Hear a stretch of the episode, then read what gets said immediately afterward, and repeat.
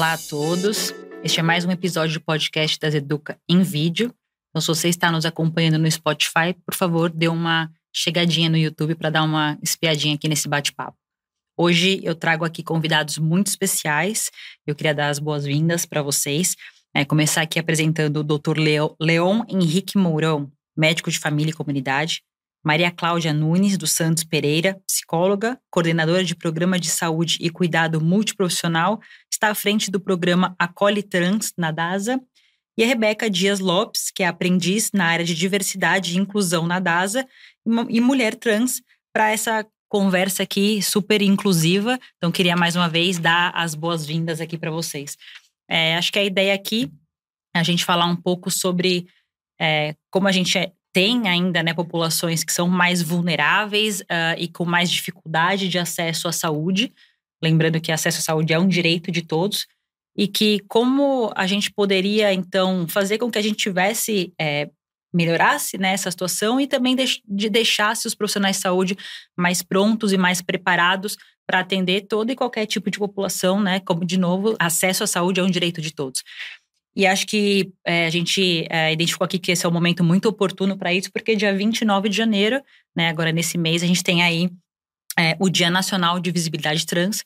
Então, acredito que seja uma, um momento bem legal para a gente trazer essa pauta, esse assunto para todos que acompanham nosso podcast das Educ. Então, para a gente começar, né, a gente sempre começa o assunto bem do início mesmo, bem do básico, né, para aquecer os motores. Então, para aqueles que estão nos acompanhando, é, Leon, você podia dar uma palavrinha sobre o que de fato é a transexualidade? É, uhum. Bom dia, boa tarde, boa noite, uhum. para quem nos escuta e nos assiste. Prazer estar aqui, agradeço muito o convite. E, bem, eu posso, grosso modo, fazer um, uma apresentação conceitual sobre o tema. É, a, a transexualidade é o não reconhecimento da pessoa com aquele gênero que foi designado ao nascimento. Né? Então, é, por exemplo, a pessoa nasce é, e ela tem um pênis, a família olha aquele pênis e fala, é um menino. E a vida toda é construída aquela, aquela relação social, familiar, como sendo um, um, garoto, um homem, e em determinado momento da vida, aquela pessoa acaba se questionando sobre aquela, aquele valor que foi dado socialmente, aquela construção, e se identifica com alguma outra coisa, ou como uma mulher, ou como uma pessoa não binária, ou, enfim, é, infinitas possibilidades. Se quiserem complementar, né. Eu aproveito, gente, tudo bem? Bom dia, boa tarde, boa noite. Vou copiar o Dr. Leão, sim. Mas aproveito para complementar que é exatamente o que o Dr. Leão trouxe, né? A pessoa trans, travesti ou não binária não se identifica com o gênero, né, que foi atribuído a ela no nascimento, né? Trazendo isso que o Dr. Leão trouxe, né? E aproveitando para puxar também um gancho de que, que é uma pessoa cis, né? Que muita gente fala, hey, mas o que, que é uma pessoa cis, né? Eu não entendo a pessoa é uma pessoa cis, às vezes não entende o que, que é, sabe? Então trago também para esse tema para falar que pessoas cis são as que se identificam com o gênero que foi atribuído a ela no nascimento, né? Então, se quando você nasce, o que no doutor Leão, o médico olha para você, vê que você tem um pênis fala, ah, você é um menino né? E essa pessoa, quando cresce, se identifica como um ser humano, como uma pessoa, e se identifica com o gênero que foi atribuído a ela no nascimento, ela é uma pessoa cisgênera, né? Uma pessoa transexual, ou travesti, ou etc. É essa pessoa que fala: não, eu não sou essa, esse ser que o médico me atribuiu quando eu nasci. Eu não sou um menino, eu não sou uma menina. E aí tem a transexualidade. Ótimo, muito importante trazer esse, esse conceito também, né? A gente fala tanto do, do trans e acaba não falando do cis, do cis né? Quer complementar, Maria Cláudia? Não, acho que boa tarde, bom dia, boa tarde, boa noite, adorei, né? Porque é isso, a gente não sabe que horas as claro. pessoas vão ver, né? Exatamente. É, eu acho que é bem importante a gente falar das denominações, apesar de muitas, muitas pessoas questionam, né? E falam, nossa, mas é tanto nome, é tanto jeito de chamar, né? Principalmente quem não está nesse lugar de precisar se legitimar dentro da sociedade, né? Então, que eu sempre gosto de dizer isso. Para mim, eu sou uma pessoa cis, por um acaso, né? Para mim, isso interfere muito menos. Mas todas essas letrinhas, elas, elas mais do que eu necessariamente precisar aprender tantas letras e tem, ah, tem o alfabeto inteiro daqui a pouco para a gente uhum. designar, né? É muito mais para as pessoas conseguirem se localizar nisso e, e, legitimarem esse lugar em sociedade e, e entenderem e se sentirem fazendo parte, né? E, e, a gente, a partir disso, aprender no coletivo, né? Então, que existem letras, existem tons, existem cores diferentes E acho que é bem importante a gente falar das designações diferentes por conta disso, né? Não, a gente pode errar, a gente pode tropeçar, pode se confundir, né? Mas é um aprendizado constante, né? Acho Tem que estar tá aberto a aprender. Socialmente, né? Eu acho que desnaturalizar a coisa, né? Por exemplo, comumente pode falar, ah, então cis é a pessoa normal, entre aspas, né? Não, a gente tem que é, tirar esse padrão de normalidade, de naturalidade, né? A gente, da feita que a gente começa a se questionar sobre os valores que a gente tem é, arraigados na no nossa construção social é, e pessoal, é, a gente começa a respeitar, olhar com mais cuidado e respeito para as pessoas como um todo, né? Então, Sim. eu acho que a, a, o caminho é esse, desnaturalizar todas as questões. Sexualidade, religiosidade, enfim, tudo. Legal. Foi ótimo aqui já para a gente fazer um, um aquecimento. É, Maria Cláudia, eu queria até perguntar para você, né? A gente sabe que não só é, os pacientes transexuais, qualquer paciente tem a sua peculiaridade, a gente tem que se adaptar a essas peculiaridades para fazer um atendimento mais correto. Mas no que diz respeito ao, ao, ao paciente trans, é, e, essa, e toda essa identificação de gênero que a gente comentou agora, o que, que você acha? Qual que é a, a, a melhor forma? O que, que o profissional de saúde tem que ter assim de, de, de treinamento, de base para atender e acolher esse paciente da melhor forma?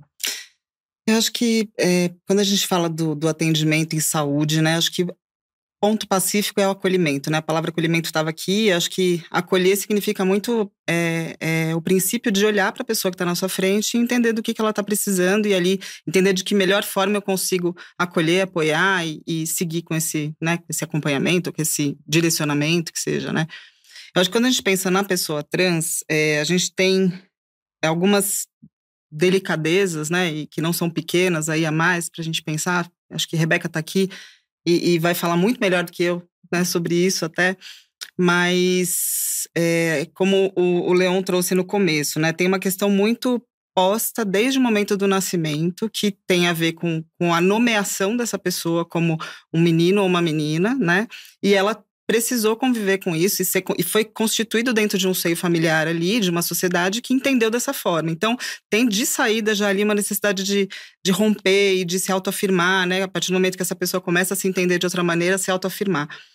E aí, acho que uma das primeiras coisas mais objetivas, né, para a gente pensar no, no, em como abordar, é o nome social, né? Que é uhum. é uma é uma conquista, né? Legalmente, hoje em dia, assim, a gente sabe, é uma conquista. A pessoa não precisa ter isso no documento para ter essa, essa é, efetivamente no documento para ter essa garantia de que o nome social ele é legítimo, né? É claro que a questão burocrática muitas vezes demora mais para acontecer, enfim, né, da documentação, mas o nome social, a partir do momento que ele é nomeado pela pessoa, ele é um direito. Uhum. Uh, então, acho que o profissional de saúde tomar alguns cuidados ali na forma de tratamento, né, que olhar para essa pessoa, entender, né? Porque às vezes é visualmente fácil de identificar, às vezes não tanto, mas ter essa sensibilidade de captar, né? Se, se eu estou falando com uma pessoa trans ali na minha frente, se ela não se designou assim logo de cara para mim, né?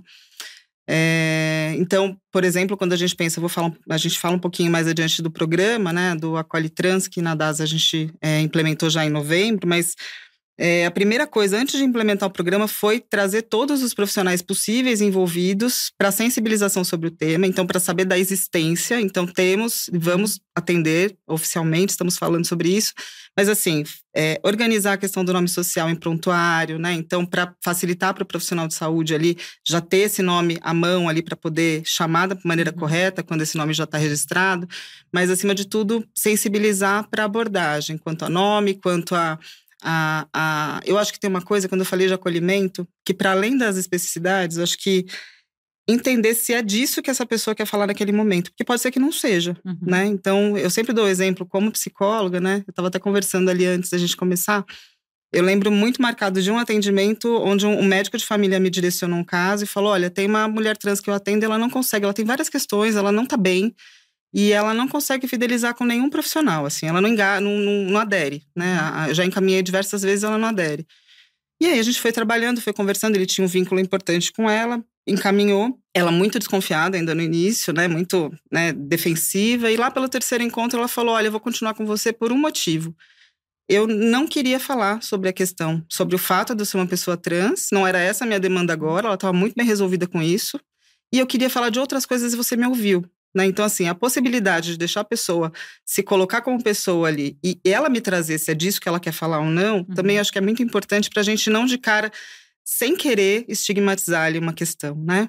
Então, assim, são algumas coisas, acho que a gente pode, Rebeca, se quiser complementar, tem várias nuances aí para a gente abordar, mas acho que é, olhar com cuidado, olhar no individual é importante, né? A gente sabe que a pessoa trans, hoje, assim, estudos já, já trazem para gente, são pessoas que procuram muito pouco serviços de saúde, né? Acabam adoecendo muito e agravando quadros de saúde gerais, assim, é, diabetes, enfim, qualquer questão de saúde, porque não buscam serviços com medo do não acolhimento, né? Então, acima de tudo, a gente tem que acolher e saber que estamos todos na sociedade e que essas pessoas também vão procurar os serviços, né? Acho que vale aqui a experiência do, do, do Leão como médico, né, de, de, de trazer já casos, enfim, de, de, de, ter atendido pacientes trans e, obviamente, a Rebeca do outro lado, né, da, da mesa ali de como você já, já foi atendida, já foi abordada, trazer é, talvez situações, experiências positivas e negativas para compartilhar, porque às vezes trazer o exemplo, né? Às vezes a pessoa nem imagina o que, o que, que você passa, né? Mas é, você contando a sua experiência dá, dá uma tangibilizada no, no tema para quem nunca, obviamente, passou por isso. Né? Exato, Fê. É, eu acho muito importante o que você trouxe, ainda mais quando a gente fala de saúde psicológica, né? Quando a, a, população trans, a gente não tem muito acesso a tanto saúde física quanto saúde psicológica, né? Então, eu falo por mim, assim, porque antigamente eu não tinha esse acesso, né? Quando eu era mais nova, eu morria de medo de, de ir no posto de saúde, né, da minha rua, assim, do meu bairro, porque eu tinha medo de não me chamarem pelo nome social. Então, é uma humilhação que eu ia ter que sofrer ali que eu não queria, sabe? E eu lembro que eu chegava a ficar muito doente, tipo, muito doente mesmo, assim, não ia de jeito nenhum, porque eu tinha esse medo. Acho que o medo chega a ser maior do que a doença que você tá sentindo, sabe? E eu lembro que eu ia em casos extremos, assim. E eu lembro que uma vez eu fui, tava um calor, assim, gente, um calor impossível, assim. Em São Paulo, né, tem dias que faz chuva, um dia que faz frio, e tem dia que faz um calor impossível. E eu lembro que eu tava muito mal, assim, eu tava com dor no corpo, eu tava com dor de cabeça, nossa, tava horrível, horrível mesmo eu não tava mais aguentando dor no corpo, né? Eu falei, não, preciso realmente, né, procurar uma ajuda, porque senão, capaz, sei lá, de eu morrer aqui deitada nessa cama e não fazer nada. E eu lembro que, que eu fui, eu fui toda encapuzada, assim. Eu fui com a calça de moletom, assim, uma blusa de frio com um capuz enorme na cabeça, pra eu não ser reconhecida. Porque caso não me chamassem pelo nome social na unidade de, de atendimento, e me chamassem pelo nome morto, as pessoas não iam me reconhecer, né? Porque é uma humilhação que a gente tem que passar. E eu lembro que isso se seguiu, assim, é, eu passando por esse medo, enfrentando barreiras, ficando doente em casa, me automedicando. Então, eu lembro que teve uma vez que eu fui no, no posto de saúde, né? A última vez que eu fui no posto de saúde. E aí eu falei, não, eu vou tentar também, né? Eu não vou só ficar aqui, dar meu RGzinho e, enfim, não falar que sou uma pessoa trans, né? Porque às vezes as, as pessoas nem sabem que eu sou uma pessoa trans, né? Então eu falei, vou lá, vou me informar, vou ver se tem a opção do nome social, né? Porque das outras vezes que eu fui não tinha. E aí dessa vez teve. E eu fui super bem acolhida, tipo, e automaticamente quebrou todo o meu medo, sabe? E, e aí eu fiquei, nossa, tipo, acabou o meu medo que eu tinha, sabe? Não preciso mais me esconder de quem eu sou. E aí eu lembro que, que foi um atendimento ótimo, assim, inclusive. Eu, quando eu escutei eu sendo chamada pelo médico, pelo meu nome social já, de Rebeca, a gente levanta até assim que a doença vai embora, sabe? Mas quando a gente fala de saúde psicológica também, é importante a gente ver essa característica da pessoa, mas colocá-la para trás, né? Que nem você falou, que primeiro a, a pessoa trans que estava sendo atendida falou que ela tinha outras questões para falar, a, a, não ser da, da transexualidade dela, sabe? Então, ver que, que essa paciente foi atendida, foi acolhida e entenderam que ela tinha outros problemas que ela queria tratar ali e não falar apenas da trans. mais in integral, né? Exatamente. Não só falar, tipo, ai, vamos falar dessa transexualidade? Uhum. Será que isso afeta no seu, na sua saúde psicológica ou não? É muito importante. Tanto que hoje em dia eu passo, né, pro, pro atendimento assim, psicológico. Eu tenho uma psicóloga pela DASA, né? A DASA me proporcionou esse benefício. E, e, é maravilhoso, assim. No começo eu morria de medo também de, de não ser atendida conforme eu esperava, de não respeitar meus pronomes, meu nome social e etc. A gente tem esse medo, né? Mas quebrei todos esses tabus que eu tinha na minha cabeça, assim, e é maravilhoso. E indico também para todas as pessoas trans, porque a gente passa por questões mentais muito severas, sabe? É, a gente sempre é marginalizado, assim, no, na população hoje em dia, né? Então, se a gente puder ter esse atendimento, não só o atendimento físico, mas o psicológico também é muito importante. E ser bem acolhido é o essencial, sabe? Basicamente é isso, assim. Eu tive muitas histórias negativas, assim, em questão de saúde. Mas, graças a Deus, o mundo tá caminhando para um lugar melhor, sabe? Eu vejo que o mundo, ele tá andando, ele tá caminhando para um lugar melhor. Eu acho que faz um tempinho já que eu me sinto mais acolhida, sabe? Que não era aquela situação lá da infância. Agora eu tô sendo bem acolhida. Eu tenho amigas trans e amigos trans também que estão sendo bem acolhidos e é muito gratificante você ter um feedback de uma amiga seu que lá atrás acompanhou com você esses casos de, de desinformação, né? De, de as pessoas não entenderem como a gente deveria ser tratado e hoje em dia ter esse, esse, essa informação, esse atendimento mais inclusivo. Então, é isso, o mundo tá caminhando para um lugar melhor e, e é isso, gente. É legal, é legal a Rebeca falar desse percurso terapêutico dela, que é uma coisa muito comum, né? É, é, são várias portas na cara que a pessoa vai tendo ao longo da vida, pelo simples fato de querer um, um serviço que todo mundo, eu, você, vocês, é, têm acesso de uma maneira ok, assim, uhum. né? Cotidiana. É, então, quando eu atendo né? Eu tento me sensibilizar para isso, né? Hoje em dia já é uma coisa mais habitual minha, mas é, inicialmente precisava de, um, de uma certa sensibilidade, né? De, não, beleza, é uma pessoa que é, sofreu é, várias portas na cara, é uma pessoa que, que teve muitos nãos, recebeu muitos nãos, foi muito humilhada em serviços de saúde, né? Então, como a, a Cláudia falou, é, precisa de uma delicadeza, né? Muita delicadeza nesse momento. E aí eu racionalizava em cima disso, pensando não só nas é, vulnerabilidades é, pessoais, sociais, mas também pensando nas vulnerabilidades programáticas, institucionais, o, o quanto que um serviço de saúde pode causar mal às pessoas, uhum. né? A gente pensa que o serviço de saúde é composto apenas de heroísmo, de altruísmo, de benevolência, mas pode conter muito dano, Sim. né? E sempre levando isso em consideração. Então, uma coisa que eu gosto, que eu ainda faço até hoje, em alguns serviços de saúde que eu atendo pessoas trans, é sempre olhar para o nome, olhar para o prontuário, ler com calma o prontuário, para ver se tem algum, algum indicativo de que aquela pessoa é trans, né? Ou aquela pessoa está passando por, é, por algum, algum processo nesse sentido. Então, eu, eu olho ela. E se eu não tenho esse dado concreto de que é uma pessoa trans, eu não vou chamar pelo nome, pelo nome que está no registro. Eu vou, tento procurar aquela pessoa na sala de espera e é, vou com ela e falo: Vamos, eu acho que você vai ser atendida por mim, Leon e tal. É, você pode, vamos lá então? Aí a pessoa vem e aí eu me apresento e aí pergunto como é que eu posso chamar a pessoa, né?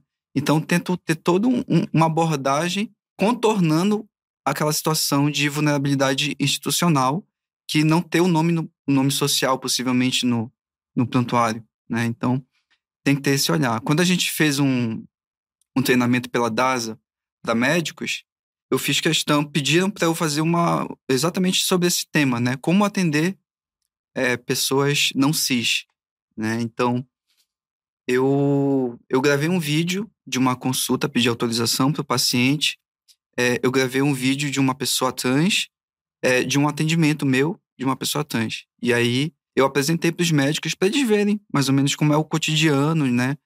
É, de que eu. É, como é que eu atendo, assim, mais ou menos, tentando ser respeitoso.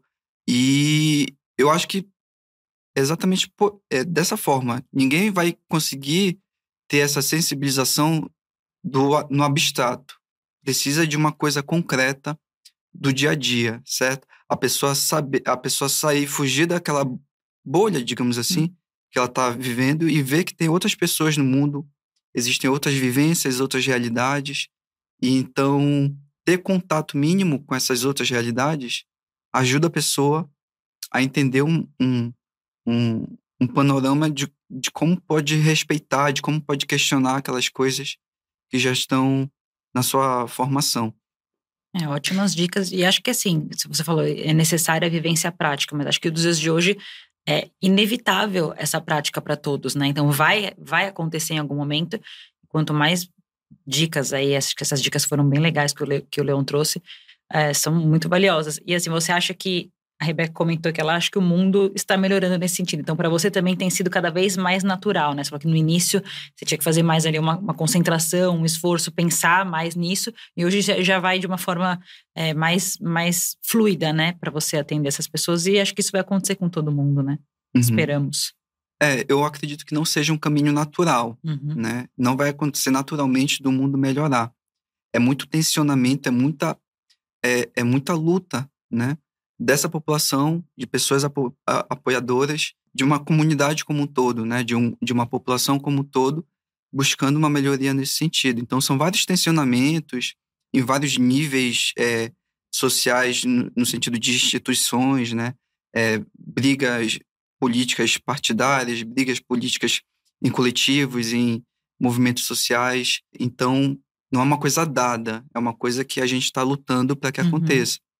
Acho que pegando esse gancho do, do Leon, é, é, é, acho que é isso. Assim, quando a gente fala da implementação de um serviço de saúde voltado à população trans, né, especificamente, é, algumas pessoas também tendem a falar, ah, tá nichando, né? Então tá, tá segregando ainda mais, né? Quando a gente fala de cuidados específicos na diversidade, né, tem-se em alguns, em alguns lugares a impressão de que é uma. Mas é um movimento, né? Eu acho que o que a gente vive com essa frente, e a gente está falando dessa hoje, mas é um movimento. Então, quando o Leão fala, eu acho que é, é muito importante a gente ser honesto com isso também, né? Com os nossos sentimentos e as nossas construções sociais, assim. Quando você fala de começar a atender uma população específica, eu acho que a gente começa com um movimento muito da pessoa, né? Então, do lugar de fala, que foi um termo, né, amplamente aí é, trazido aí recentemente. Então, o lugar de fala é importante e é, né?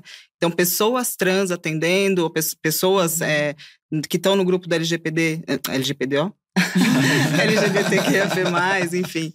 É, essas pessoas, só elas entendem desse lugar e podem falar sobre esse lugar. Eu acho que isso é um início, né? E os movimentos são fundamentais ali, mas a gente tem que romper, né? Então, quando o Leão fala disso, não é natural. Uhum. Não é natural. eu, eu, eu a Rebeca fala de uma maneira muito orgânica, né? Viveu. Então uhum. eu sei qual é, onde dói, né? Sentiu, né? A, agora, o Leon não ter vivido isso, ele não sabe necessariamente. Ele tem que se forçar, porque é um movimento. A gente tem que entender como um movimento onde todos nós somos corresponsáveis uhum. e a gente tem que se forçar a compreender. Então, acho que nesses, nesses, eu nem chamo de treinamento, mas nessas sensibilizações que a gente fez lá antes de implementar, falando de nome social, um profissional específico que veio falar disso para os times, vinha muito isso, né? Da, principalmente times mais que estão mais à frente, na enfermagem, né? Essas pessoas que estão mais no dia a dia do contato. É, mas e se eu errar, né? E aí, acho que naturalizar, de certa forma, isso, essa possibilidade, também é importante. Falar assim, vai pode acontecer e vai acontecer, porque não é algo que que, que, é posto desde o início, né? A nossa Constituição não foi essa socialmente desde o início. A gente está construindo, né? E está trazendo para a tona. E aí, o que fazer com isso, né? Então, acho que a gente, primeiro, tem que entender que é um, é um compromisso social, um compromisso de todos nós. Então, a partir do momento que é um compromisso, eu estou me comprometendo a melhorar nesse sentido. Então, acertar sim o pronome, por exemplo, né? Uma das coisas. Mas se por um acaso errar, também pedir desculpa por isso, uhum. né? Ou antes, né? O Leão trouxe uma frase que é fundamental, assim, perguntar, né? O perguntar não ofende, né? Uhum. Como você gostaria de ser chamado, né? Assim, é uma, é uma coisa que parece tão simples, né? Mas que, que a gente tem que ir dizendo sobre isso para poder romper, né? Então, acho que não, não é natural, não, não tá posto para todo mundo, mas é sim um compromisso de construção, né? De todo mundo. Bom, muito disso que a gente está falando aqui tem essa questão de é, da, da, transformação corporal que muitas vezes os pacientes trans são, acabam passando ao longo da vida, né? Então, acho que seria um, um pouquinho importante a gente falar também sobre isso, né? Como é que começa uh, esse processo, né? Dessa essa vontade de, de mudança de, de, transformação corporal, uh, como que por parte dos, dos médicos, dos, dos psicólogos, é, começa é, a tratar desse assunto, quais são os primeiros passos até chegar eventualmente num, uh, numa, numa reposição hormonal ou eventualmente até numa cirurgia. Então, acho que seria legal também trazer um pouco da experiência de vocês, né, como médico, como, como paciente, também a Cláudia trazer essa visão é, de multidisciplinaridade, como várias, várias profissões ou vários profissionais de saúde podem estar envolvidos para ajudar na escolha e na execução de todo esse processo. Acho que seria uma coisa interessante para a gente trazer aqui também. Quem quer? Quer começar, começar? Rebeca? Falando eu como quero. foi para ti? Obrigada. É, eu acredito que começa sempre com a disforia, né? A gente, da população trans, né? Não digo todo mundo, porque é uma escolha do indivíduo se vai fazer o processo hormonal, a terapia hormonal, se vai querer fazer algum tipo de cirurgia no próprio corpo. Então, não é porque a pessoa é trans que ela automaticamente vai fazer algum uhum. desse, desses casos, não. A pessoa escolhe se ela quer fazer ou não. Então, eu digo por mim, Rebeca, sim, eu sou uma pessoa que eu faço terapia hormonal, né? E foi por causa que desde criança eu tenho uma disforia enorme, assim, com o meu corpo, né? Eu nunca gostava de me olhar no espelho e ver aquele corpo masculino, né? Porque, não sei, na minha cabeça me dava uma agonia, me dava um, um desconforto. Mas automaticamente eu entendia, né, naquela época, que eu era um menino, né? Então eu seguia. E também criança a gente não repara muito nisso, né? Tem aquele desconforto, aquela pequena incômodo, né? Mas a gente segue. Mas conforme eu fui crescendo, né, eu fui ficando com essa disforia muito mais alta. Chegava a dias que eu não conseguia sequer me olhar no espelho, sabe? De tanta disforia, assim, que eu tinha com o meu corpo. E, eu falava com minhas amigas sobre isso, e sempre é aquele conselho de amigas, né? Que por um lado é verdade, mas sempre vem a mesma coisa. Tipo, ai, amiga, você é linda, sabe? Não precisa de nada. É, daqui a pouco, sei lá, sua cabeça passa por isso e você não pensa mais nisso. E etc. E eu ficava nessa, né? Não, daqui a pouco passa, é coisa da minha cabeça. Mas não passou.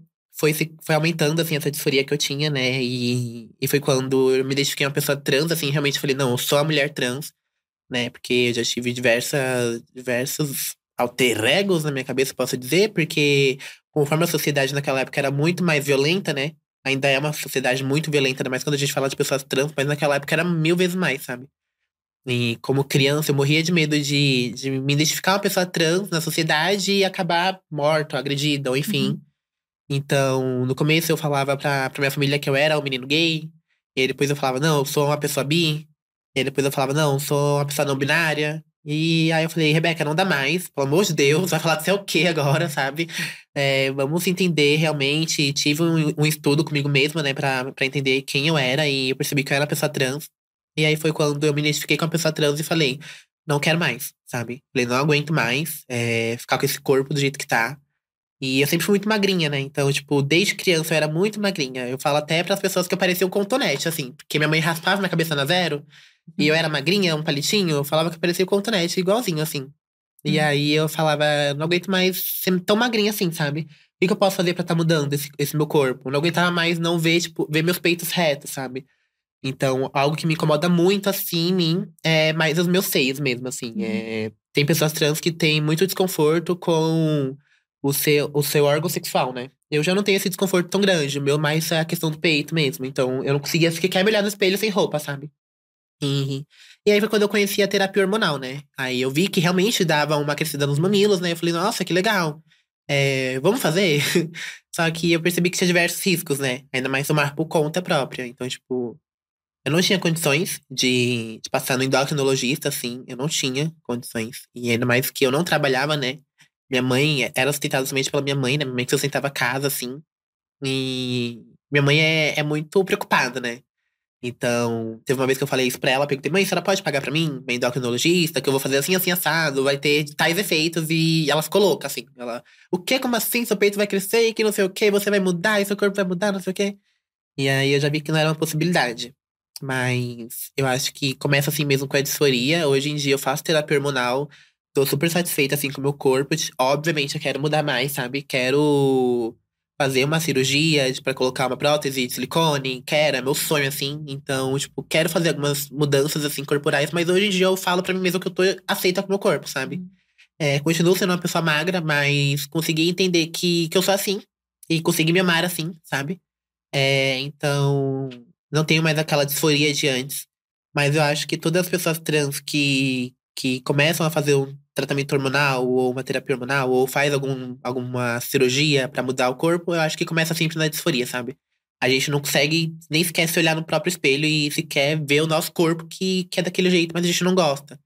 Chega a doer, sabe? Dói. É uma questão que dói, assim, você olhar no espelho e ver que aquele corpo não era pra ser seu, sabe? Uhum. É muito doloroso, assim. E eu acho que o Dr. Leon tem mais a complementar sobre as questões de como a gente faz esse processo hormonal, né? A forma segura, a forma que não é segura, que não comentei. Fazer por conta própria, a gente não façam, pelo amor de Deus, que é perigoso. É, é um eu, eu pedi, eu é. pedi pra Rebeca falar, porque é muito interessante ter essa vivência concreta, né? De, uma, de um relato de uma pessoa que vive isso, viveu isso e tem contato com outras pessoas que é, vivem realidades diferentes, mas parecidas, né? É interessante ela trazer essa questão da, da disforia, que é essa, essa incongruência, esse, desconforto com o próprio corpo, né? Eu acho que tudo parte daí, desse incômodo, né? Tudo parte daí. O que, que eu vejo no, no dia a dia é que tem pessoas que aceitam a questão da genitália, mas o, o principal, o, o principal é, incômodo é com a mama. Tanto para é, mulheres, é, ou melhor dizendo, transfemininas, né? Que é a questão da mama, de querer é, ter uma, uma mama sobressalente, quanto para transmasculinas, masculinos, desculpa, que é o contrário, que querem, é, porque é o mais visível, né? Sim. Quando a gente olha para a pessoa, a gente percebe logo que é, se é homem ou se é mulher, nesse binarismo que a gente vive, pela mama, né? E é, algumas, algumas pessoas transfemininas até falam assim, ah, eu sou uma mulher, por exemplo, eu sou uma mulher, é, eu sou uma mulher com, com pênis, né? E ok, né? Às vezes usa na relação sexual, usa a genitália, tem mulheres que não aceitam aquilo pela disforia e não usam, preferem esquecer aquele, aquele órgão. Cada vivência pessoal tem a sua, a sua situação. Uma outra coisa que incomoda muito é a voz. É, pela hormonização, fica mais fácil é, homens trans terem a mudança de voz, né? Isso é bem mais fácil e bem mais rápido, essa mudança de voz, né? É, de ser reconhecido, de... Tem até um paciente que fala, ah, eu, é, eu era... Às vezes eu vou na padaria, eu vou em algum lugar, e aí eu falo, aí me chamam de moça, né? E aí comecei a hormonização, é, começaram a me chamar de moço, e agora tá ok, eu me sinto bem, né? Por causa da voz. Com é, transfemininas, já é um pouco mais difícil a harmonização trazer é, por si só esse, esse aspecto, essa mudança. Então, aí precisa de um treinamento com fonoaudiologia. Eu acredito que a gente vai abordar essa questão da equipe multi posteriormente. Uhum. Mas é, é, daí a importância de ter outros profissionais numa equipe né, de saúde. Da mesma forma, é, como começa, como a pessoa acaba se reconhecendo como uma pessoa trans, varia. Tem tem pessoas que desde sempre é, se, se reconhecem, tipo, esse não é o meu corpo, eu não consigo me, me reconhecer assim. É, já tem pessoas que ao longo da vida, é, já na vida adulta, que se reconhecem uhum. dessa forma, né? Então, varia, cada pessoa é uma pessoa. nós mesmos, né? Que somos pessoas cis, é, temos essa, essa, esse reconhecimento, né? Às vezes a gente, por isso que a gente faz o cabelo, por exemplo, a uhum. gente corta o cabelo, a gente deixa a barba crescer, é, enfim, faz alterações estéticas na gente, porque a gente está constantemente se, se, reencontrando, né? Eu, eu sempre brinco que é, só quando eu deixei meu cabelo crescer e deixei minha barba crescer que eu me reconheci como eu, né? Tipo, essa, essa é a minha identidade. Antes disso, eu não me reconhecia. Eu não, eu olhava no espelho e falava, esse não sou eu. Mas eu não tinha essa clareza, né? Hoje em dia, me olhando no espelho, eu digo, esse sou eu. Né? Então, é um processo de reencontro consigo mesmo, né? Muito individual, uma, um percurso muito, muito íntimo, né? É, a questão da disforia, ela, ela, tá, ela é toda posta a partir da, dessa relação, né? Pessoa-ambiente também, né? Toda não, acho que tem, tem óbvio que a vivência, né? De como cada um internamente consegue absorver e viver e lidar com, com a questão, mas é, o meio ele é muito importante. Então, é, e acho que é importante também a gente, a gente sempre reforçar que a transexualidade não tem de saída a ver com um transtorno, com uma necessidade de acompanhamento com psiquiatra ou com uhum. psicólogo por conta de, de né, não está atrelada essa definição, né? E a disforia de gênero, ela tem intensidades diferentes, né? Então, tem pessoas que vão passar por isso, mas se elas. E sempre vai estar muito relacionado ao ambiente, no sentido de que se eu tô num. Se eu vivo num contexto, eu cresci num contexto continente, nesse sentido, né? Que não é um ambiente. É um ambiente menos hostil, né? Provavelmente eu vou ter uma disforia muito menor, né? Vou, vou, claro que tem a relação com o meu próprio corpo, mas a aceitação do ambiente vai dizer muito também da, da intensidade disso, né? Então, a necessidade de um acompanhamento é, de saída já mais intensivo, né, com um transtorno posto, pode acontecer, né? Uhum. E, e, por exemplo, nessa né, a população trans, ela tem uma, inclusive uma expectativa de vida menor, né? a gente sabe disso também, é, por conta de tanto das questões com o meio, né? Então, as questões relacionadas à violência, à automedicação, a, a todo um contexto, mas é, é, importante que a gente separe, assim, nem todo E tem o risco de suicídio também, era o gancho que eu estava uhum. perdendo aqui o raciocínio, mas tem um, tem um risco de suicídio aumentado nessa população, sim, que a gente sabe também, mas não é sinônimo transexualidade e transtorno mental. Acho que é uhum. importante de marcar, né? Uhum. Uh, e essas, essas particularidades também, né? Então, nem toda pessoa trans vai querer, né? Vai ter essa necessidade da, da, transformação, da transformação uhum. da modificação corporal. Acho que esses pontos são importantes para a gente ir, ir, desmistificando, né? Porque senão uhum. fica isso é igual a isso, então eu trato dessa maneira, eu cuido dessa maneira, eu tenho que abordar. Então, vai ser muito no, no, no caso a caso, né? Na individualidade.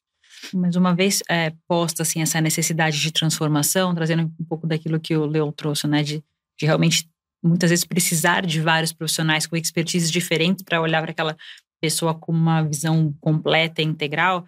É, como que funciona isso? Assim, quem que essa pessoa deve procurar primeiro, né? Porque muitas vezes precisa de ah, um fono, uma psicóloga, um endócrino, eventualmente um cirurgião.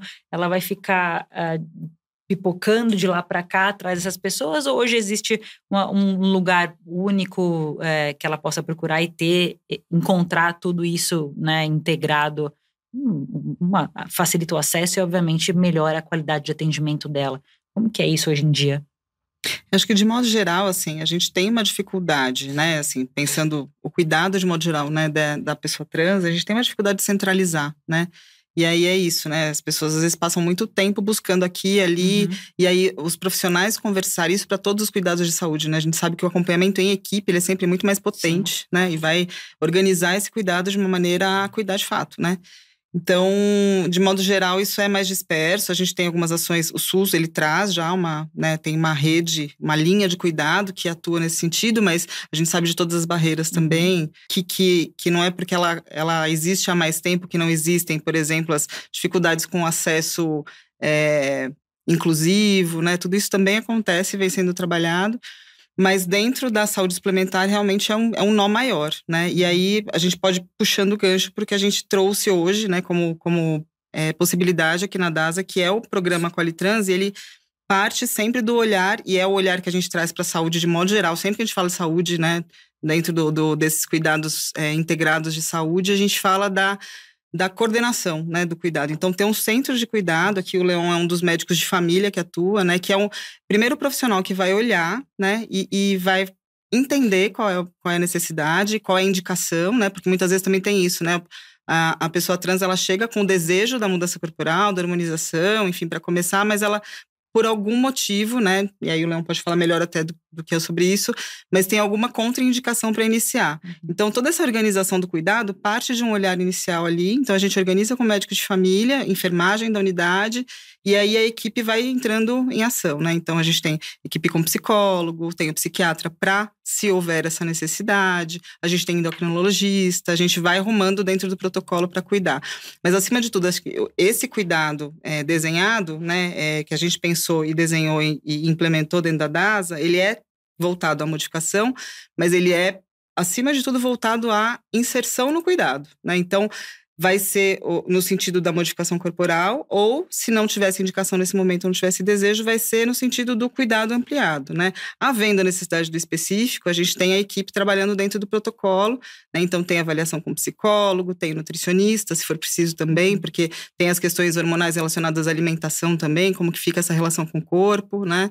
É, o endócrino que vai apoiar também quando tiver essa necessidade. E aí a gente vai seguindo até no final dessa jornada aí, havendo, né, dentro do protocolo, no final do, da, da hormonização, ali a gente consegue avaliar a possibilidade da cirurgia também, né, o médico e a equipe e vai seguindo com as necessidades individuais. Então, respondendo mais objetivamente a pergunta, é a partir de um olhar único que vai ali é, organizar esse cuidado, sintetizar, consolidar ali naquele cuidado com médico de referência, com uma equipe de referência e vai distribuir conforme a necessidade. Então eu vou para a especialidade que eu preciso e volto para cá para organizar. E aí não se perde, né, o cuidado. Tem sempre alguém orquestrando. Tem alguém isso, orquestrando essa linha de cuidado. Uhum. A gente é, trabalha muito com a atenção primária em saúde, né?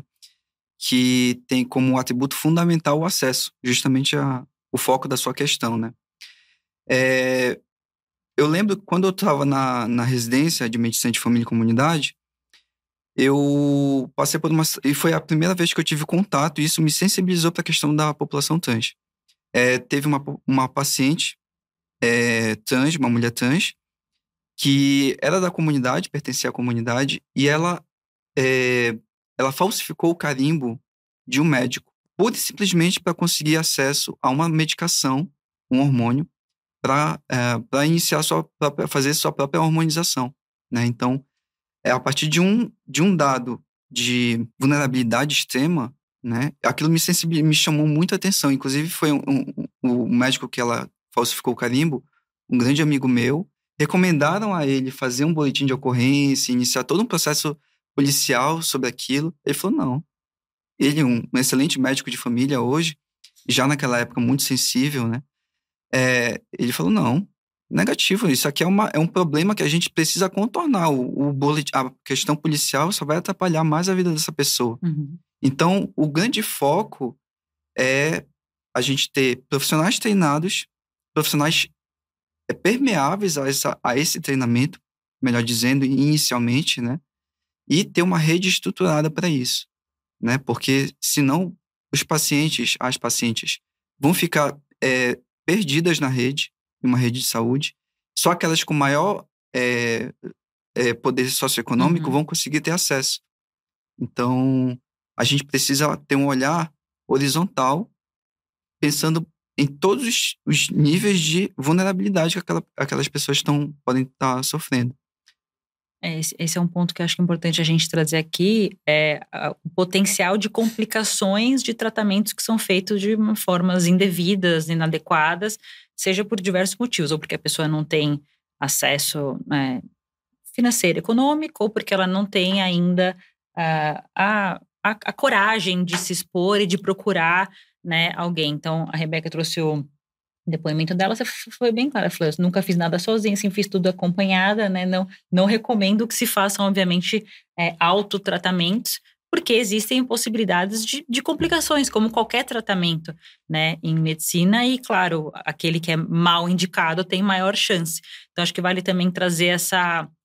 Esses, esses depoimentos de vocês, assim, se vocês já conhecem, como é que isso foi, de novo, para tangibilizar e trazer o exemplo uhum. na prática, para quem não tem é, é, convívio com pessoas trans, mas quero para elas ouvirem falar, pelo menos, as dificuldades né, das, da vida dessas pessoas. Então, é, como paciente, ou talvez até danos psicológicos, ou danos de fato é, médicos, né, uhum. que a uhum. pessoa pode vir a sofrer.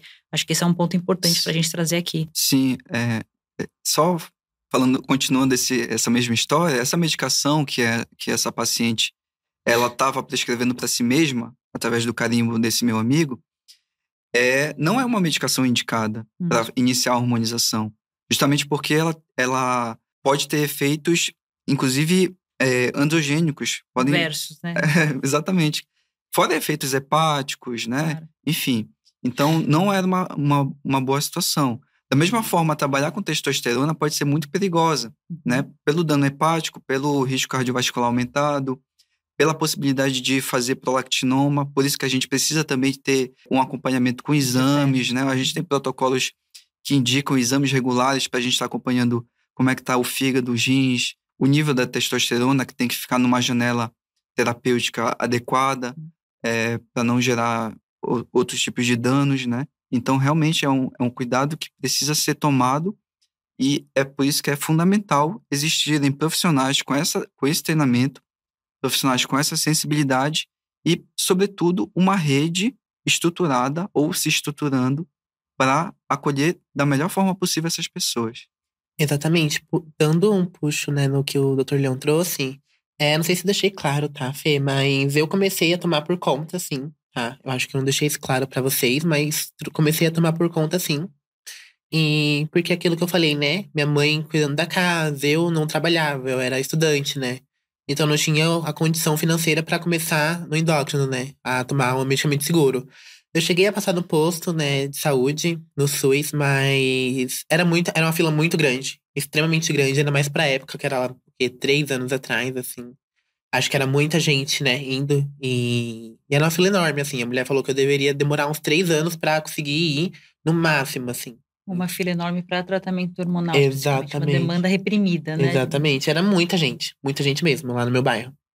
E aí eu falei, quer saber? E eu lembro que na época eu, entrei numa comunidade no Facebook, né? Num grupo de pessoas trans, assim, uhum. de terapia hormonal.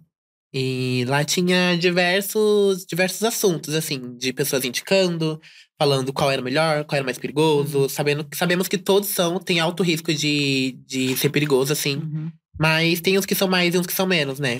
E lá eu começando a estudar. Eu fui estudando porque se a gente pesquisa no Google, a gente não encontra. Uhum. Se a gente pesquisa terapia hormonal no Google para mulheres trans, a gente não vai encontrar um, um negócio completo, sabe? Então, lá tinha um, um programa assim pra gente, né? A gente se sentia acolhida porque era pessoas da nossa população, assim, indicando medicamentos corretos ou não corretos. Uma comunidade e, de pacientes trocando experiências. Exatamente. Aqui. Tinha pacientes que tinham passado por endocrinologistas e aí traziam uma visão. Tinha pessoas que tomavam por conta, não sei quantos anos, e traziam outra visão. Então lá se formou um grupo, uma comunidade de terapia hormonal, sabe? Então eu comecei a dar uma estudada, eu falei, ah, tem esse aqui que não é tão perigoso. E tem esse aqui que é mais perigoso, mas é mais barato, né? E, e aí tem aquilo, ah, esse aqui dá tais X de, de efeito. Esse aqui dá tais Y de efeito. Esse aqui, sei lá, você engorda. Esse aqui te dá mais feminilidade no rosto. E, e aí na minha cabeça, assim, de, de adolescente, assim, né? Não estou adulta ainda, mais com, com 16, 15 para 16 anos, eu falei, preciso é, de feminilidade no rosto, né? Porque eu era muita, muito, eu tinha muita disforia assim com o meu rosto, é, com o meu corpo também, mas com o meu rosto era bem mais, né? Uhum. E aí eu comecei a tomar um que, que tem, contém alto risco, assim. Que, que se eu falar que o doutor Leão levanta dali e me expulsa dessa sala. mas comecei a tomar. Fiquei, eu acho que uns cinco meses tomando esse, esse remédio.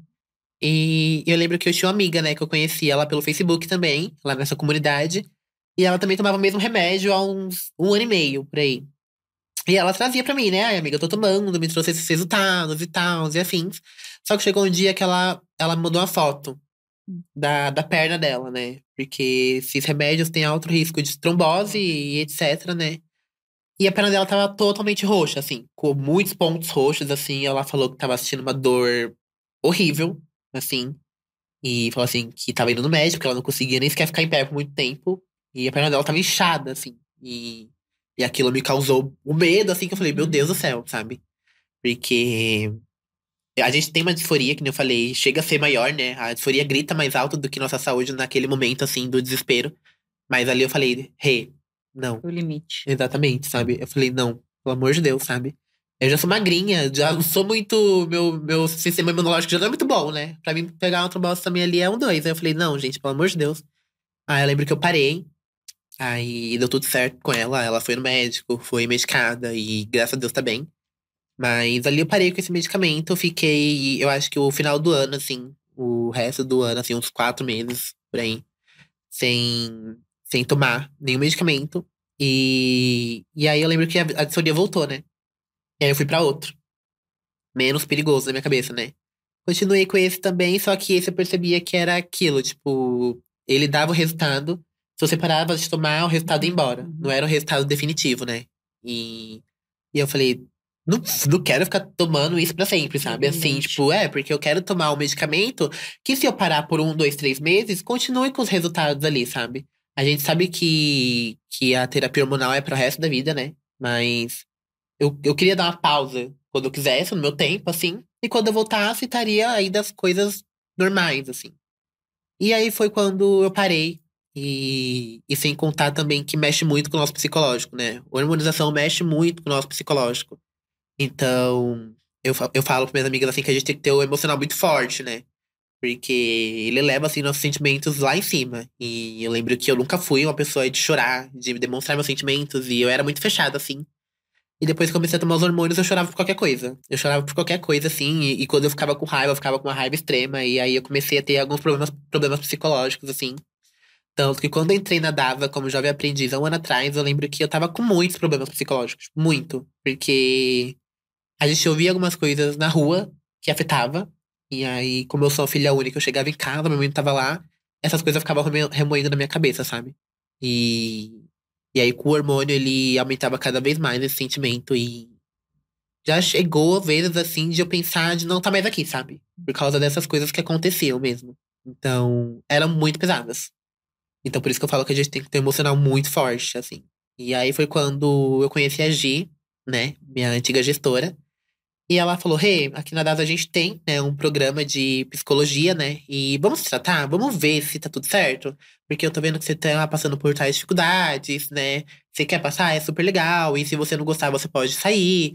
E aí eu ficava, nossa, mas eu tenho medo, né? E aí entra naquele gancho que eu trouxe, né? Eu tinha muito medo de não ser respeitada e acabar sofrendo cada vez mais, né? Porque o lugar que era pra eu ser acolhida não ia ser. Aí ela falou, hey, dá uma chance, né? Porque aquilo, se você não gostar, você sai. Ninguém vai te obrigar a ficar lá, sabe? E aí eu falei, ah, eu vou, né? Que, inclusive, eu tô com minha terapeuta até hoje, sabe? Com a psicóloga tô até hoje, um amor de pessoa, inclusive, Ju, te amo. Uhum. Mas um amor, assim, de pessoa. E, e hoje em dia eu parei com os hormônios, né? Porque mexe muito com, com o nosso corpo, não só o corpo físico, mas com a nossa mente também. E aí hoje eu tô há dois meses já sem tomar hormônio, mas é exatamente isso. A gente tem que reconhecer nosso limite, sabe? Pessoas trans, a gente tem que reconhecer nosso limite e procurar lugares seguros, porque hoje em dia a gente não tem só o, o SUS, né? Que nem agora a gente tem o Acolhe Trans, né? Para as colaboradoras que são da ASA, né? Então, e se Deus quiser, já já para outras pessoas que não são só da DASA. Mas a gente tem o SUS, que se no, no seu bairro estiver lotado, eu conheço amigas que foram em outros, outros SUS de outros bairros, de outros locais, e era vazio a fila, sabe? De espera. Uhum. Então, começaram o tratamento por lá, que é um tratamento seguro, sabe? E, e é isso que você falou, encaixa tudo, porque não é só o tratamento hormonal. Tem endócrino, uhum. tem psicólogo, tem cirurgião, é tudo incluso, sabe? Uhum. Então, hoje, hoje em dia dá pra gente fazer um, um tratamento hormonal seguro, sabe? Legal. E é muito importante. Legal. Obrigada pelo seu depoimento. Imagina, né? É, eu acho que é, por, né, por todo o contexto, tudo que a gente falou até agora, né? Acho que a questão do imediatismo, né? Eu quero, eu quero tirar esse sofrimento dentro de mim. Então, acho que essa questão do, de dentro de mim, né? Então, essa questão do vou acessar ali o que for mais prático, o que for mais rápido, os grupos, né? A gente sabe que isso chove. Hoje em dia a gente tem a comunicação é uma benção, mas também, né? Leva a gente para caminhos muito, muito ruins às vezes pela pela facilidade extrema, uhum. né? Então, eu acho que esse imediatismo está muito posto quando a Rebeca traz, né, da questão do, do, do impacto da medicação, né? Isso, se a gente junta com todo esse contexto né, anterior aí, isso vira uma, um coquetel, né? Então, a gente potencializa maus né, pensamentos, sentimentos, essa disforia, essa né, dissociação aí com o corpo, sensível. fica muito mais sensível. É por isso que eu falei, né? O risco de suicídio está posto aí, a gente sempre sensibiliza para isso, é uma população que, que vai a extremos, né, muito facilmente. E, e acho que orquestrar é o grande segredo, né? Porque eu acho que o, o, uma potência de equipe trabalhar junto, na né? equipe de saúde, além das especificidades, óbvio, né? Todo mundo compondo ali, o psicólogo, o nutricionista, o médico, o enfermeiro, enfim. Eu acho que é o fato da gente, e não só ter uma equipe, mas ter uma equipe que se integre para poder observar esse paciente, essa pessoa que está sendo acompanhada em diferentes momentos, né? Então, às vezes na consulta médica não aparece alguma coisa. Uhum. São tantos altos e baixos dessa instabilidade de humor que vem com a, é disforia. Foto, né? é uma foto, que... né? Então, a gente tem a possibilidade de monitoramento de enfermagem, né? Ali junto. E, ah, você não veio à consulta, aconteceu alguma coisa, e a gente puxando esse gancho por aí. Um dia na consulta com o nutricionista vem uma questão de saúde mental né, enorme ali, que a equipe pode conversar sobre isso e ficar atenta e traçar um plano de cuidado, né? Então, tem uma vulnerabilidade maior posta, sim, então a gente precisa cuidar de um jeito mais próximo também, né? É, e eu acho que é isso. É, quando a gente fala do compromisso né, de sociedade, acho que a gente está ampliando, está ampliando dentro da DASA, que a Rebeca falou, a gente é, tem né, essa, essa possibilidade de ampliação e vem ampliando já com outros clientes também, que acho que é uma, é uma, uma porta que se abre, porque, por incrível que pareça, não é algo que exista em muitos serviços, né? uhum. né? E, aliás, a gente tem descoberto cada vez mais com, né, implementando que, que não existe, uhum. né? E é uma, é uma pena, mas ao mesmo tempo que bom que a gente está podendo falar e podendo ampliar. E, e é isso, assim, acho que tem muitas, a gente poderia falar aqui horas uhum. sobre isso, né? Ainda mais com o depoimento aí da Rebeca coroando.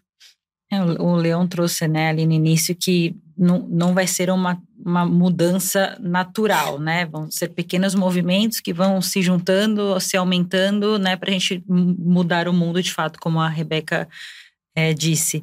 É, mas acho que é legal a gente falar um pouco desse exemplo da DASA, que é um movimento, né? Não são todas as empresas que têm isso, mas a DASA já tem é, esses programas de acolhimento trans, tanto ah, como profissionais quanto para pacientes, né? Então, acho que seria legal trazer essa experiência Rebeca, de como que é, né? Como, o que, que mudou na sua vida, como que eram suas experiências profissionais antes e depois de trabalhar numa empresa inclusiva e que te oferece o acesso ou a Trans, que é o acesso à saúde também, né, do profissional trans.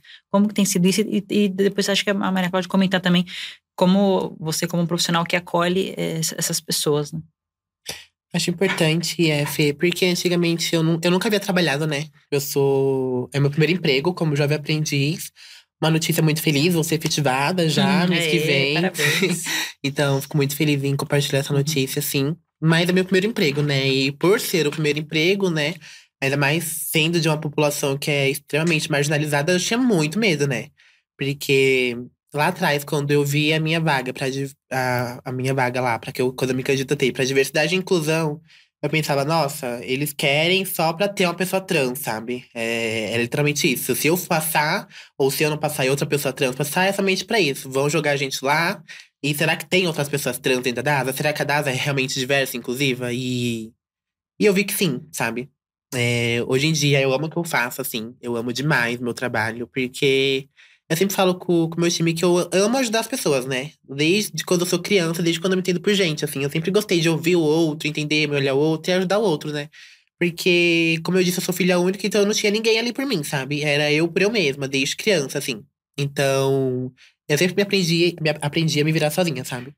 Então eu gosto de ajudar outras pessoas, ainda mais falando da minha população trans, porque eu lembro que quando eu era criança, a gente. Calma, que esse negócio aqui mexe um pouquinho comigo. Uhum. Eu lembro que a gente saía, assim, pros lugares, né? E, e quando eu via a população trans, a gente via essas pessoas em situações de rua, né? Em situações de vulnerabilidade. E, e isso acabava assim comigo, sabe? Porque eu, eu já começava a entender que realmente eu era uma pessoa trans. Só que nunca falei, assim, pra minha, minha família ou pra sociedade que eu era uma pessoa trans por medo de como que seguiria minha vida depois daquilo, sabe? E quando eu pensava em pessoas trans, quando eu via realmente pessoas trans, era ver as pessoas trans em situação de vulnerabilidade. Então aquilo acabava assim comigo. E eu percebia que, que não, ninguém se importava, sabe? Tipo, não tinha uma pessoa, alguém, ou sei lá, uma empresa que, que olhava para essas pessoas, sabe? Então eu morria de medo, assim, de, meu Deus, Será que eu vou estar sozinha lá dentro? Porque não adianta a gente entrar numa empresa, é, ainda mais sendo dessa população trans ou qualquer população da comunidade LGBTQIA+, e não ter ninguém lá que, que seja igual a gente, sabe? Não ter outra pessoa que seja igual eu, não ter uma, realmente uma inclusão lá dentro. E, e eu vi que sim, eu fui inclusa. E só tenho a agradecer a Dada por ter me dado essa oportunidade, né? Porque realmente eu vejo que a gente se importa com o ser humano, sabe? Independente se ele é uma pessoa cis, se ele é uma pessoa branca, se é uma pessoa preta, se é uma pessoa LGBTQIA+, se, se não é. Então, hoje em dia, como diversidade, eu, eu vejo que eu consigo ajudar essas pessoas, sabe? E eu, eu falava assim pra mim mesma que eu ajudaria todas as pessoas trans que eu conseguisse e tal, que eu seria super trans, né? Só pode, a super heroína que ia ajudar toda a população assim do mundo, mas é, ainda não consigo fazer isso, né? Eu sou presidenta do Brasil, né? Então, fazendo o que eu faço, né, hoje em dia, que é ajudando pelo menos as pessoas trans dentro da minha empresa, né, porque eu tenho essa, essa responsabilidade hoje em dia, é muito gratificante para mim, sabe? E ver que é uma empresa que realmente se importa com a gente, e é, é muito gratificante. E ainda mais tendo pessoas que, que fazem um programa tão lindo como a Cole Trans, né? Porque é muito importante esse programa. Eu acho que tem pessoas que não conhecem, não sabem o quão importante esse programa é, sabe? Porque é algo que a gente sempre sonhou. Uhum. Né, que nem eu falei, lá atrás, assim, eu me escondia pra ir no SUS, sabe? Eu passava mal, quase desmanhava, toda a incapacidade que eu ficava para poder ser atendida e ter um atendimento digno de uma pessoa, de um ser humano. E é algo que a gente não tinha. Sinceramente, a gente não tinha, sabe? A gente não tinha alguém que olhar pra gente com esse cuidado. E falar, tipo, e ajudar no que a gente precisasse. Não só na terapia hormonal, mas em tudo, sabe? Tanto que, que eu fiquei muito surpresa. É, e eu acho que é isso, né? Tipo, a gente tem que dar o local de fala para essas pessoas, né? Essa população. Então, eu lembro que quando estava no processo de criação do, do programa, eu lembro que chamaram não só eu, mas outras pessoas trans da DASA pra colaborar. pra colaborar e dar a visão, porque não é só pegar qualquer coisa e jogar, toma pra vocês, sabe? A gente tem que entender tem que e tem que né? ouvir essas pessoas, sabe? Então é muito importante. É um programa extremamente lindo, assim. É, tá funcionando super bem e e ter esse atendimento não só para terapia hormonal, não só para cirurgia, mudança de corpo, mas é um atendimento integrado, sabe? Uhum. Eu lembro que quando eu conheci, quando eu passei com o Dr. Leão lá na primeira vez, eu lembro que eu tava bem doentinha, assim, tipo, bem doentinha mesmo. E E aí eu conversei com o Dr. Leon, com o enfermeiro Everton, a gente se, se deu muito bem assim. Eu já fui super bem acolhida ali. E eu achava que seria somente para isso, sabe? Eu, como paciente, achava que seria só ir lá e receber o medicamento. Acabou, sabe? E, e não, eu lembro que, que em conversa com eles, assim, eu falei que eu tava bem doentinha, né? E na minha cabeça não era tarefa deles me, me automedicar ali, sabe? Tipo, apesar que eles são médico e enfermeiro, eu achava que eles estavam lá pra fazer o papel, que era dar o hormônio, o medicamento e acabou, sabe? E eu lembro que o Everton me acolheu super bem, assim, junto com o Dr. Leon e falou: Hey, você tá doentinha? O que, que você tem? É o que, que você tá sentindo? Não, calma aí, que eu vou falar com o Dr. Leon aqui, ele vai te medicar uns medicamentos, né? Vai te dar uma receitinha, você vai ali no, no posto e pega, sabe? E eu fiquei, tipo, muito surpresa. Porque é o que a gente no time fala, né? De diversidade. Tá lá pra você, sabe? Esse programa é para as pessoas trans. Tá lá pra gente. Sabe? Então, tipo, quebrou o dedinho do pé? Fala com o seu médico de família. Tá com tosse, tá com gripe, tá com alguma coisa? Fala com o médico de família. Porque hum. não é somente esse esse, esse, tra esse tratamento hormonal, né? Essa, essa, cirurgia, esse tratamento de terapia hormonal. Mas é o seu médico que vai estar ali pra você, sabe? Isso é muito importante porque eu nunca tive, sabe? Então, se eu nunca tive e outras pessoas também não teram, eu acho que não tiveram, perdão, eu acho que esse programa é perfeito, assim, é o nosso sonho, assim mesmo, sabe? Então, uhum. parabéns para quem criou, quem desenvolveu e, e, quem tá tocando esse projeto, sabe? E obrigada, doutor Leão, por ter sido muito acolhedor comigo, sabe? Só tenho a agradecer mesmo, fico muito feliz. Declaração de amor aqui. eu fico tão feliz quando eu ouço, porque quando a gente. É, assim, né, a primeira vez, né, eu já tinha tido a oportunidade de ouvir um pouco da Rebeca, mas é, quando a gente pensa na implementação do programa, é, é como eu falei no começo, assim, acho que tem todo esse movimento, a gente precisa falar sobre nomear coisas e criar, claro, tem uma especificidade, né? Não, não, a gente não está dizendo que, ah, então vamos colocar só com esse nome, mas não tem uma, tem uma especificidade gigantesca. Mas, acima de tudo, o foco é a integralidade do cuidado e é ofertar acesso. Assim, acho que esse é o ponto zero ali, né? Então a gente oferta acesso, oferta acesso com essa particularidade, da mesma maneira que a gente oferta acesso com a particularidade de quem tem é, a necessidade de estar na linha de cuidado de, de para obesidade, né? Para é, cuidado da obesidade, a linha de cuidado de saúde mental. A gente tem várias linhas de cuidado, né? Dentro da atenção primária, mas que partem desse ponto do acesso e cuidado integral, né? Então minha dor de garganta é minha dor de garganta agora, não tem nada a ver com a minha questão do hormônio, né? eu uhum, tenho uma, eu tenho um lugar onde eu procuro meu médico de família, meu, meu enfermeiro de referência, eu vou lá e eu vou encontrar esse cuidado, né? Em qual momento for, né? Então, integralidade, longe, é, longitudinalidade, né? Que são os preceitos aí que a gente. E não só, né? Acho que a gente tem oferta do, do atendimento que pode ser presencial ou não, então a gente tem a possibilidade do online. Então, quando a gente fala de acesso, a gente tem o acesso de todas as formas possíveis. Então, as clínicas, por exemplo, estão mais restritas ao eixo Rio, São Paulo, DF, mas a gente mas tem a colaboradores tá no, no Brasil inteiro. inteiro. Uhum. Por isso, a gente tem um time também, né, tanto na clínica, quando a gente fala do, da harmonização propriamente dita, é, eles atendem de uma maneira online também. É, mas a gente tem a, as telespecialidades que também estão preparadas e estão sabendo né, desse cuidado e estão capacitadas para isso. Uhum. Então, acesso de todas as formas, né? E aí eu fico bem feliz em saber que a gente está atingindo, né? De alguma uhum. forma está tá acontecendo já, né?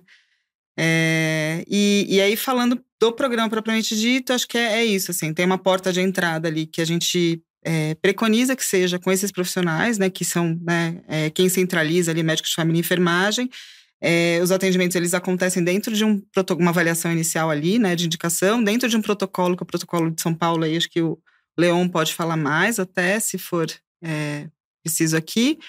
Uh, e a necessidade de, de é, cirurgia, que não vai ser para todo mundo, também pode ser direcionada ao final desse protocolo, uhum. né? E aí acho que é bacana, eu tinha falado da, da questão do imediatismo, muito para também trazer para esse contexto. Né? O protocolo não existe só por ser um protocolo, porque tem tempos para as coisas acontecerem, né? De fato. Então, o tempo de eu compreender ali essa mudança corporal, a Rebeca está trazendo aqui o quanto que também não é bolinho, não, né? Uhum. Você entender esse monte de mudança, lidar com tudo isso. Então, para chegar no final desse processo e ter certeza que eu também quero fazer uma cirurgia e mudar concretamente ali algumas coisas, precisa desse tempo, né? Então, uhum. a gente pode é, o risco de, de, de, ser precipitado dessa pessoa depois, no pós-cirúrgico, ter complicações ainda maiores é muito grande, né? Uhum. Então, todo o trabalho ele é feito dentro desse protocolo, com todo esse cuidado e com a equipe toda capacitada para isso, né? Uhum. É, o, o, eu acho que o grande objetivo de qualquer programa de saúde é, estruturado dentro de uma rede de saúde é que ele deixe de ser é, particularizado, deixe de ficar é, focado em profissionais específicos, por exemplo, eu, uhum. né? Então, é, eu, da minha parte, né, eu faço o máximo e me deixo à disposição sempre. A gente estava conversando, eu e a Cláudia, é, para capacitar outras pessoas uhum. para isso, né? Não ficar dependente de uma pessoa só, uma uhum. equipe só, né? Então, é, tentar ser o mais difuso possível para se tornar realmente um programa, né? Uhum. Algo, algo que, que contemple uma população, uhum. né? E ninguém é insubstituível, né? Eu acho que todo mundo tem que ser, tem que se, se autoafirmar como uma, alguém que é passageiro, assim, e que o programa de se sustenta. Precisa se manter. Né? Então, acho que isso é o, é o principal. E é, sobre o, o, programa especificamente, eu entendo que o, o local do, do médico, da médica de família, é esse de ver a pessoa como um todo, na clínica, ali na, no atendimento é, da pessoa, né? É, mas também Uh, sobretudo, o, a medicina de família e comunidade ela é uma medicina de sistema, ela é uma medicina de rede, uma medicina de equipe, uma medicina coletiva. Então, a gente consegue ter esse, dentro da nossa formação como médico de família, a gente tem um olhar para trabalhar em equipe, para trabalhar em rede. Né? Então, é, é por isso que, que a gente reforça sempre esse papel né, da medicina de família. Mas, claro, é um papel que pode ser desenvolvido por qualquer outro profissional. Uhum. É, no caso da medicina, qualquer outra especialidade médica. Então, basta ter a disposição para trabalhar em equipe, basta ter o, o olhar sensibilizado para as particularidades dessa população específica e é, ter o interesse de estudar, de estar tá acompanhando o que está saindo de protocolos, de estudos, para melhor atender essas pessoas. Uhum. Isso para como qualquer outra é, área, qualquer outra população, uhum. né? qualquer outra particularidade. Legal, gente. É, acho que a gente vai começar aqui a encaminhar para o final do, do, nosso episódio. Acho que foi muito didático, muito esclarecedor. Acho que acima de tudo muito necessário, né? Oportuno. E acho que para finalizar, acho que queria deixar um espaço aqui para vocês deixarem uma mensagem final para aqueles que nos assistem, nos ouvem, que querem saber mais sobre o assunto, seja porque fazem parte da população trans ou são profissionais de saúde, ou enfim, qualquer pessoa que se, desculpa, que se interesse pelo assunto e queira se aprofundar um pouco mais e, e um recadinho final para eles aí, quem poderia começar? Vocês querem começar? Uhum. Vai lá, Rebeca. Pode ser, então.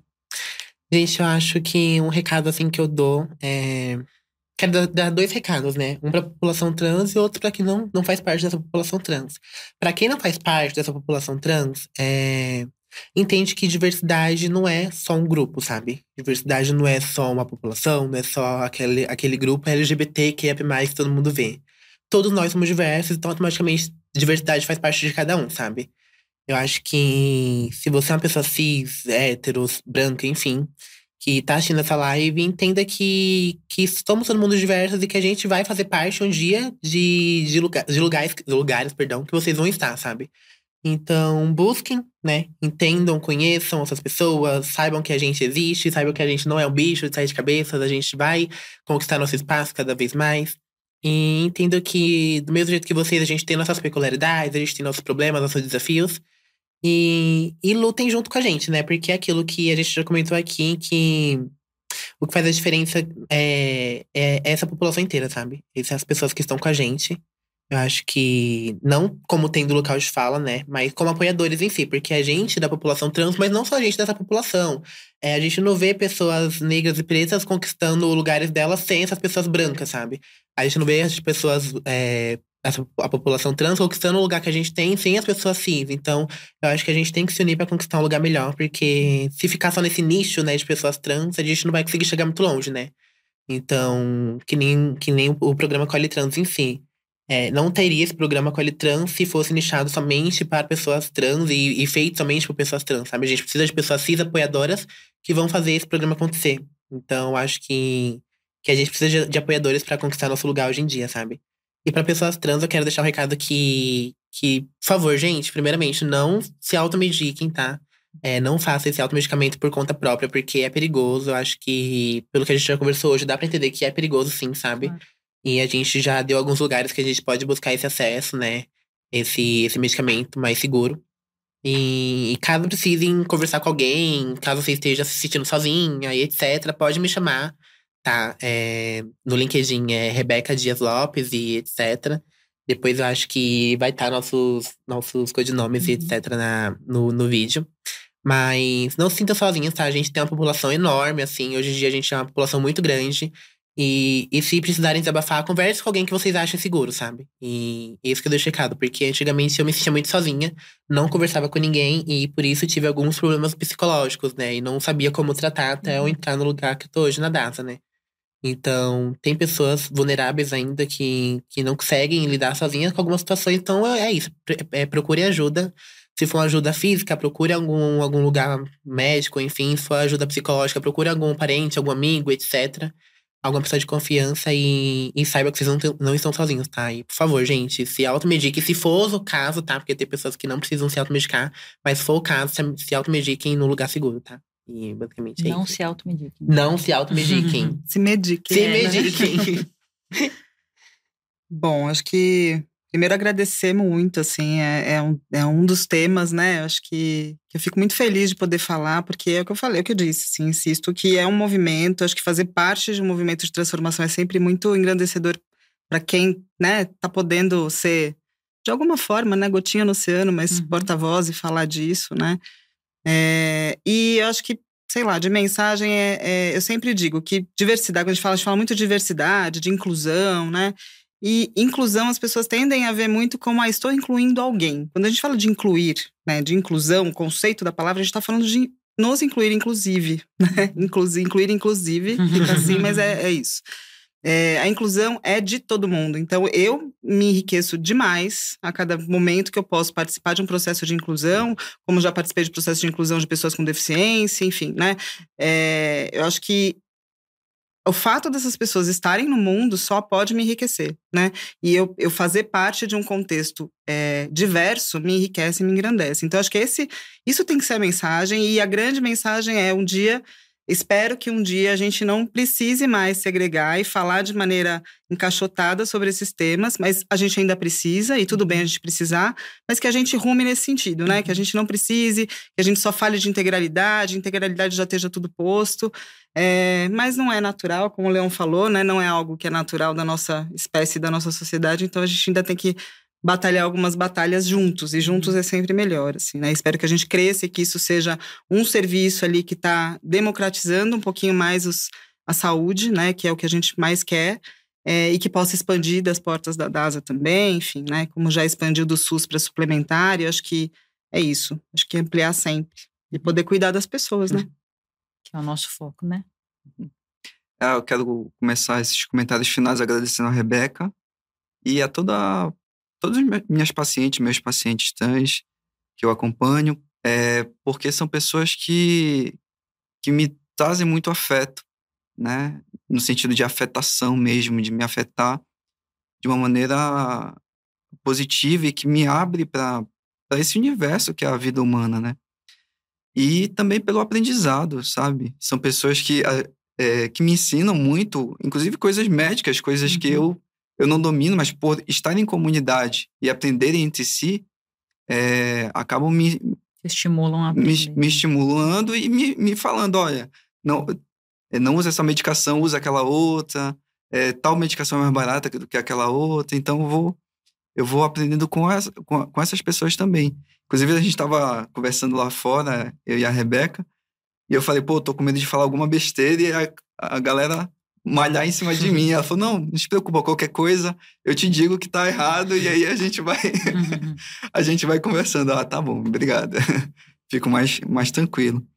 Então é isso, eu acho que a gente tem que se abrir para a diversidade humana, como a Rebeca falou, e, e para a inclusão, como a Cláudia falou. É, é uma. A gente está aqui nesse mundo para aprender, para viver, para ser feliz e deixar as pessoas serem felizes também. Né? Eu acho que se a gente, no nosso trabalho cotidiano, a partir das condições materiais que a gente tem é, se a gente conseguir deixar as outras pessoas felizes também, eu acho que isso que importa, sabe? É, então, é isso. Uhum. Eu acho que Legal, gente. Acho que todos os objetivos foram alcançados aqui nesse episódio. Com certeza a gente conseguiu sensibilizar muita gente, trazer conteúdo, trazer aprendizado e uma gotinha no oceano, né? Como a, a Cláudia comentou, mas é, é o nosso papel. E eu queria agradecer todos os nossos convidados mais uma vez pela presença aqui enriquecedora de vocês. Agradecer também todos que nos acompanham, que nos ouvem, que nos assistem. E também deixar um espaço aberto para dúvidas, críticas, sugestões, sejam nas nossas redes sociais ou no nosso e-mail dasa.educa.dasa.com.br. Então, mais uma vez, obrigada e até a próxima. Obrigada, gente. Obrigada. Obrigada, obrigada gente.